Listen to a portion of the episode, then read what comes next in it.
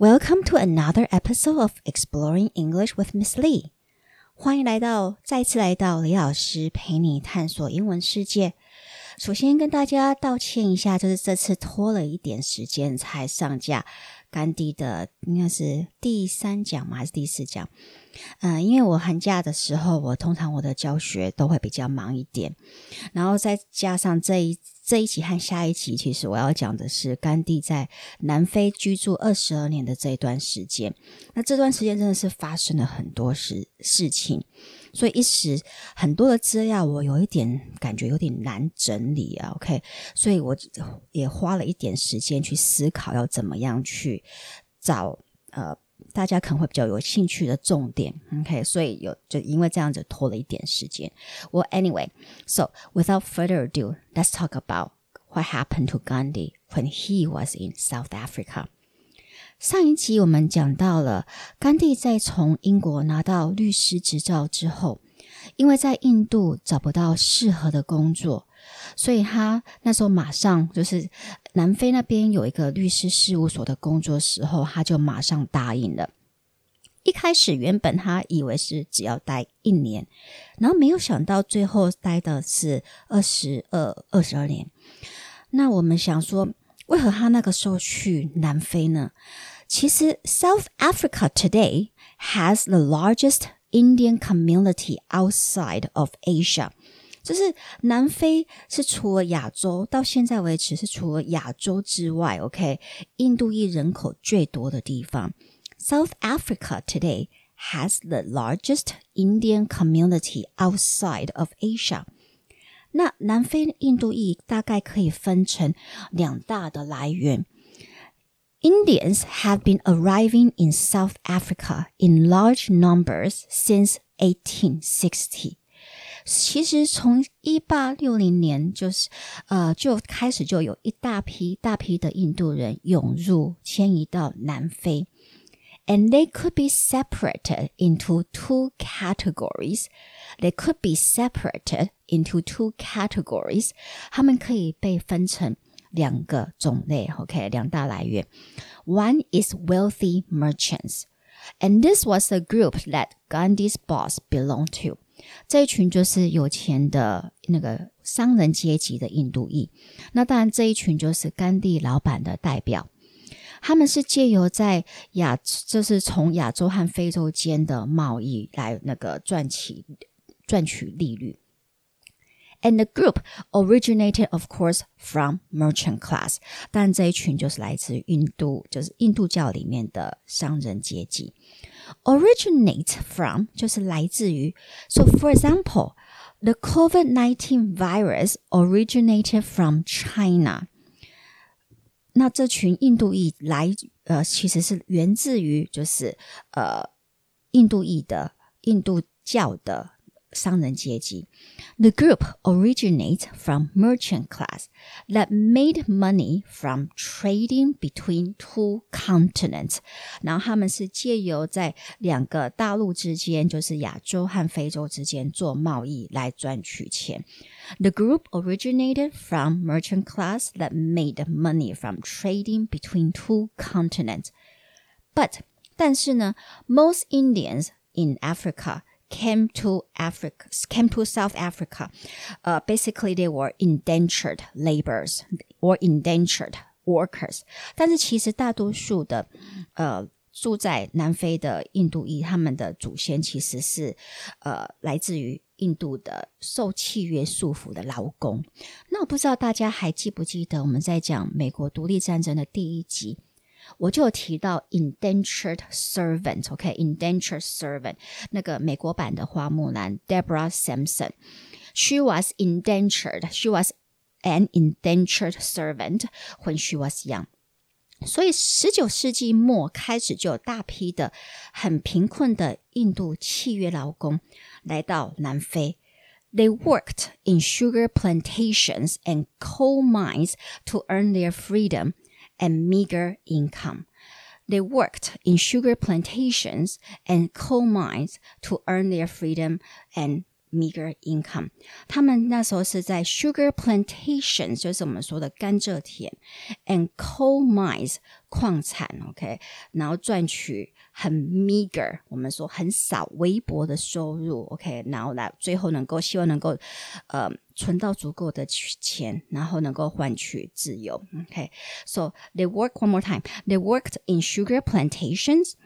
and coal mines to earn their freedom and also make meager meager income. Meager means very small amount. Meager 其实代表非常少量。OK，For、okay? example，我们举个例子，Even though the Browns are rich. 虽然 Brown 家族很穷，they 呃很有钱，不好意思，they only pay their workers meager salaries，但是他们就只会付他们的工人非常少的薪水 ，they only pay their workers meager salaries。So these Indian workers, indentured workers, they were brought over from India to replace black slave when slavery was abolished in 1837。所以你会问说，为什么这他们会呃从印度雇来这些我们所说的契约劳工呢？其实这些印度劳工，他他们是 被带来是要取代黑奴的。因为在一八三七年，南非这个区块，他们开始废除了奴隶制度。OK，so these Indian workers they were brought over from India to replace to replace someone，就是去取代或取代人或取代一个事物，replace black slave when slavery。 Slavery 就是我们所说的奴隶制度，was abolished in 1837. So when you abolish a practice, you formally end it. So abolish 就代表废除，right? For example，我们再举个例子，Many people in Taiwan want to abolish death penalty. What's your opinion regarding this issue? 很多人在台湾想废除死刑，那你这方面的意见是怎么样呢？Many people in Taiwan want to abolish death penalty. What's your opinion regarding this issue? So these poor, illiterate Indians, indentured Indian workers, they kept down the wages and enabled the British imperial economy to remain pro profitable. 这句话是什么意思呢？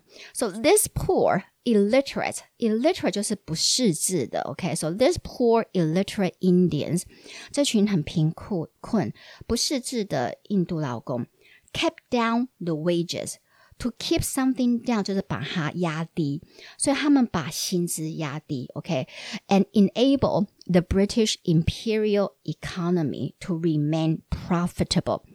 Enable 就是使能够的意思，使得英国的帝国经济，OK，in British imperial economy to remain prof profitable，使得这个经济体可以持续赚取暴利了，OK。So one more time with this sentence. These poor, illiterate Indians kept down the wages and enabled the British e imperial economy to remain profitable. So basically, these indentured workers and their offspring were the backbone of South Africa's domestic economy.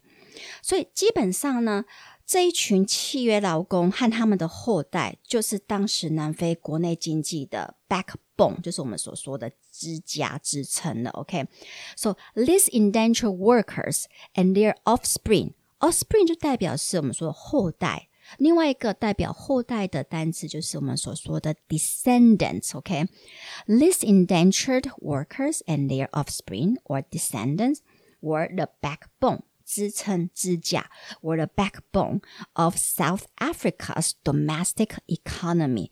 Domestic economy 就是国内的经济。那当然，其实商人阶级的印度裔也是南非的国内经济的主要的支撑啊。OK，so were the merchant class. The descendant of someone or the offspring of someone 就是一个人的后代。我们来把它带入到一个句子里面。呃 ，do you know that John is the descendant of Gandhi? 那当然不可能啦。我说你知道 John 是 Gandhi 的后代吗？Or you can 说，or you can also say the descendants of Gandhi continue to live in South Africa。甘地的后裔到今天还是有一群人，他们是持续住在南非的。OK，so、okay? both the merchant class and also the poor indentured Indian workers they live under great social stress and pressure at a time。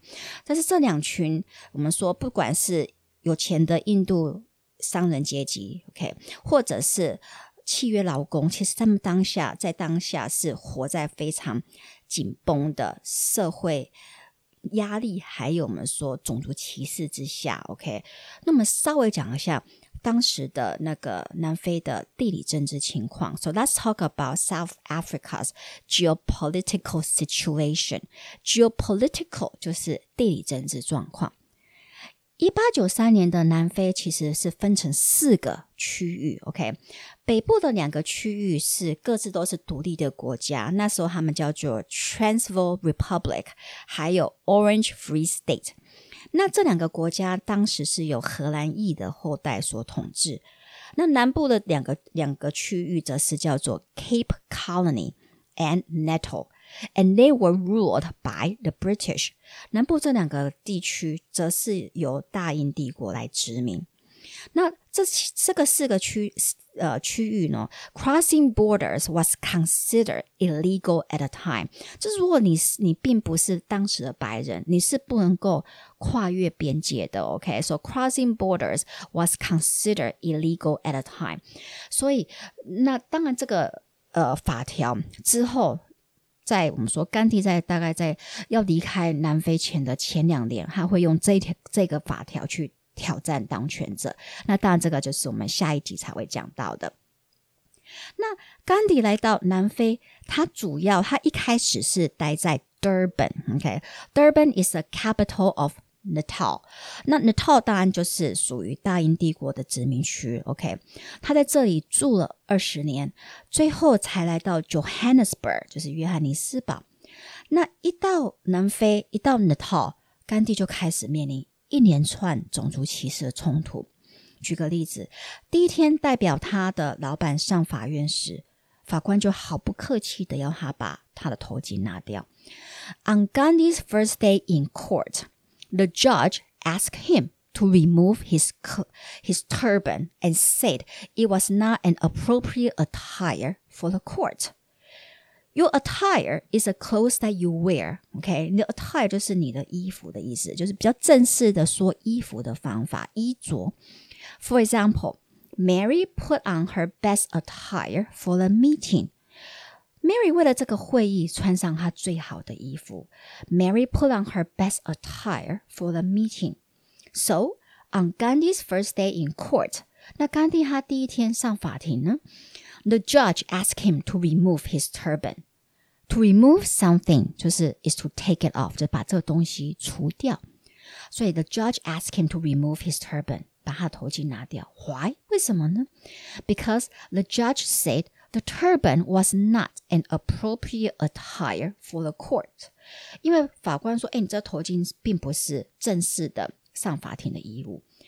那你就觉得说，以你目前对甘地 的理解，就是从他我们之前讲到他小时候的样子，OK，一直到他去英国呃伦敦留学的状况，你觉得甘地会怎么去应对这个情形呢？因为甘地到的个性其实从小到目前都是属于很顺服的状态。那大人叫他做什么，他通常都是会做什么。So based on what we know about Gandhi's life so far, or based on what we know about Gandhi's personality so far, we expect him to just obey and take off his turban. So based on something 就是根据我们对什么的理解。So based on what we know about Gandhi so far, 根据我们对甘地呃到目前的理解，OK，so another example is what based on the information we have about the vaccine so far， 根据我们目前对疫苗的理解，OK，so based on what we know about Gandhi so far，we expect him to just obey，我们期待他就是顺从，we expect him to just obey。 and take off his turban，然后就直接就是把他的头巾脱掉嘛。But 很特别的是，rather than deferring to the authorities。Gandhi actually decided to take a stand this time and say no. Rather than doing something，就是与其去做一件事情呢，他就去做后后者的那一件事。So for example, rather than doing his homework，与其去做功课，John decided to read. John 决定还是他要决定就去去阅读。OK，so、okay? rather than deferring to。Deferring to 也等于是 obey 的意思，是顺从。OK，deferring、okay? to the authorities，顺从 当局者。OK，当权者。Gandhi actually decided to take a stand. If you take a stand，就代表你为你自己的立场，OK，就坚持你自己的立场，OK，然后以你的立场去做事，OK。So he decided to take his take a stand And say no. 他直接就是跟法官说 No，OK，this、is my Indian heritage。这个 turban represent my Indian identity，它代表的就是我的印度的呃传统。So I I don't want to take it off，我不想要把它脱掉。OK，那当然这样子他突然就是拒绝妥协的态度比较硬，然后为自己的立场站出来的态度，反而是让他的新的老板非常的 impressed，是印印象很深刻。So his new employer Dada Abdullah，OK，、okay, 就是他的新的老板，OK，在南非的新的老板 Dada Abdullah was very impressed with this and sent him to another city in South Africa or uh, in Natal to represent him in a trade dispute. So his boss sent him on a train to another city. 所以他老板就派他 搭乘火车到另外一个城市。OK，his、boss sent him on a train to another city to represent him in a trade dispute，然后去代表他在一个贸易纠纷上。那更就是比较特别的，就是这一趟火车之旅，其实将会彻底的改变甘地的一些看法和他之后处理种族问题的一些方式。OK。那虽然同为大英帝国，OK，英国母国本身哈和它的殖民地南非对于印度裔的态度其实是非常不一样的。那这是甘地来到南非前他并不知道的。In London，OK，在伦敦的时候，Gandhi found his skin color and accent，you know，had a sense of novelty。 and that made him the object of respectful curiosity. Okay, a sense of novelty 就是新鲜感。Novelty is something that is different and unusual. OK, novelty 就是比较不同、不寻常的东西。OK，或者呃人特质也可以。So in London, Gandhi found his skin color and accent 呃、uh,，had a sense of novelty。所以在伦敦的时候，甘地的肤色，his skin color and also his accent 和他的口音，其实对伦敦人来说，其实是有种新鲜感。OK，they、okay? they had a sense of novelty to people in London。所以他们其实对他都还蛮尊重的，OK，so、okay? they show him a certain level of respect，OK，、okay? 他们会让他就是展现一些尊重，OK，不会呃 明显的歧视他了，OK？While but while but 两个是在这边是一样的用法，都代表但是。While the white in South Africa treated every Indian like an ignorant worker simply because of their skin color，但是很不一样的则是在南非的白人，则是把每一个印度人就是看成无知的苦力或者无知的劳工。 只因为他就是他们就是看到的就是肤色，他们不会看到，比如说这个人的教育背景或者他的谈吐不会。They only see the skin color, right? So one more time with that sentence. While the whites in South Africa treated 对待 every Indian like an ignorant 无知的 ignorant worker 无知的工人，simply because of their skin color，只因为他们的肤色而已。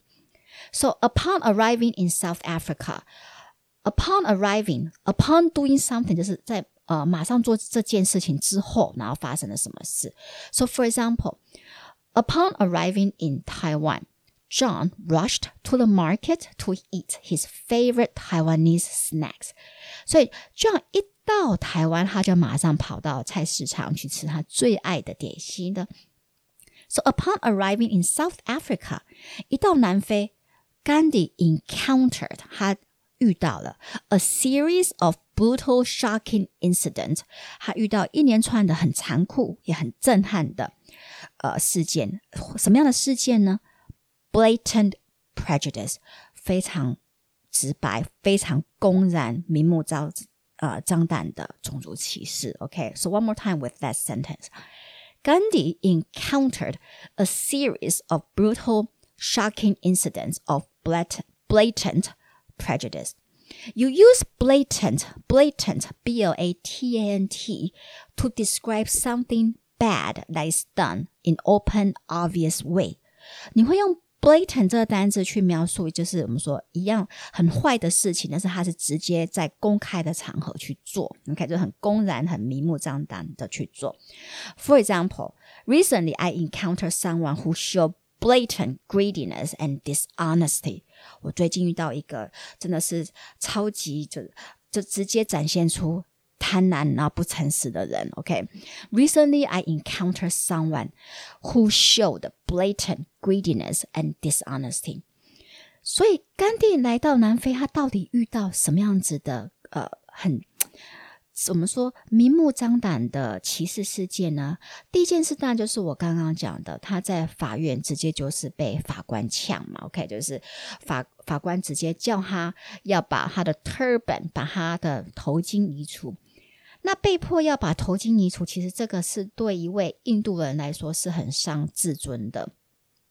那第二次则是。搭我们刚刚讲，他被他的老板派去搭乘火车，然后去处理一个那个贸易纠纷的事情。那我说这个这趟呃火车之旅彻底改变甘地，到底发生了什么事情呢？After boarding the train，OK，上火车或者上呃。公车上飞机，我们都可以说 board，OK？So you board a train or a ship or an airplane. So after boarding a train，在上火车之后，Gandhi took his seat in the first class session.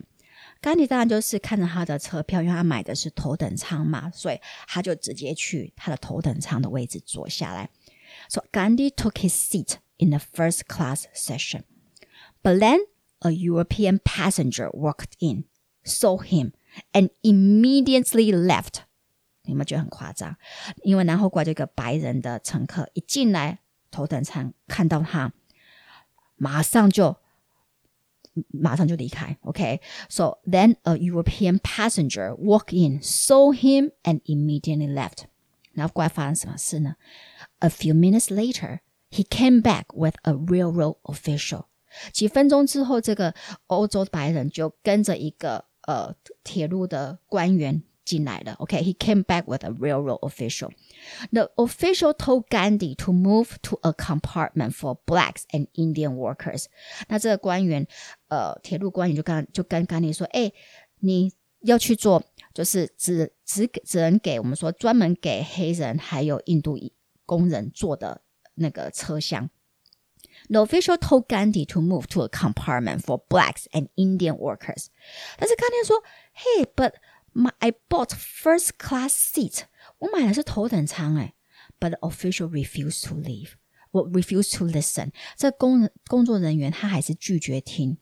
So when Gandhi refused to leave，当甘地拒绝离开他的头等舱的位置的时候，the official just threw him and his luggage onto the platform.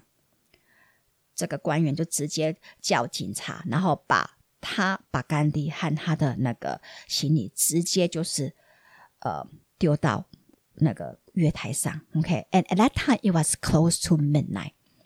那个时候已经午夜了，OK，半夜了。And Gandhi ended up spending the night on the platform。甘地最后那一晚，他就是直接在 waiting 在那个月台上的一个候车室。就是在那边过了一个非常寒冷的一晚。OK，那当然这个 waiting room 现在已经变成一个我们说历史的古迹了。你如果去那个呃 Natal 这个部第这个候车那个室，你还是可以看到甘地那一天坐的那个位置的所在。OK，然后更惨的还在后面哦。But worse was to follow，他还是必须要去到目的地去帮他的老板处理这个贸易纠纷的事啊。好，下一趟的这个旅行就必须要坐马车。And the stage driver denied him a seat inside.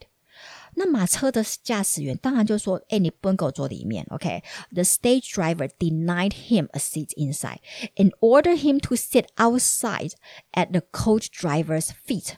然后直接命令他说：“你到你就只能给我坐在那个驾驶马车的那个人的脚下。”是不是非常侮辱人？OK，and ordered him to sit outside at the coach driver's feet。And again, Gandhi refused to do so. 再一次他又拒绝了。And again he was beat up.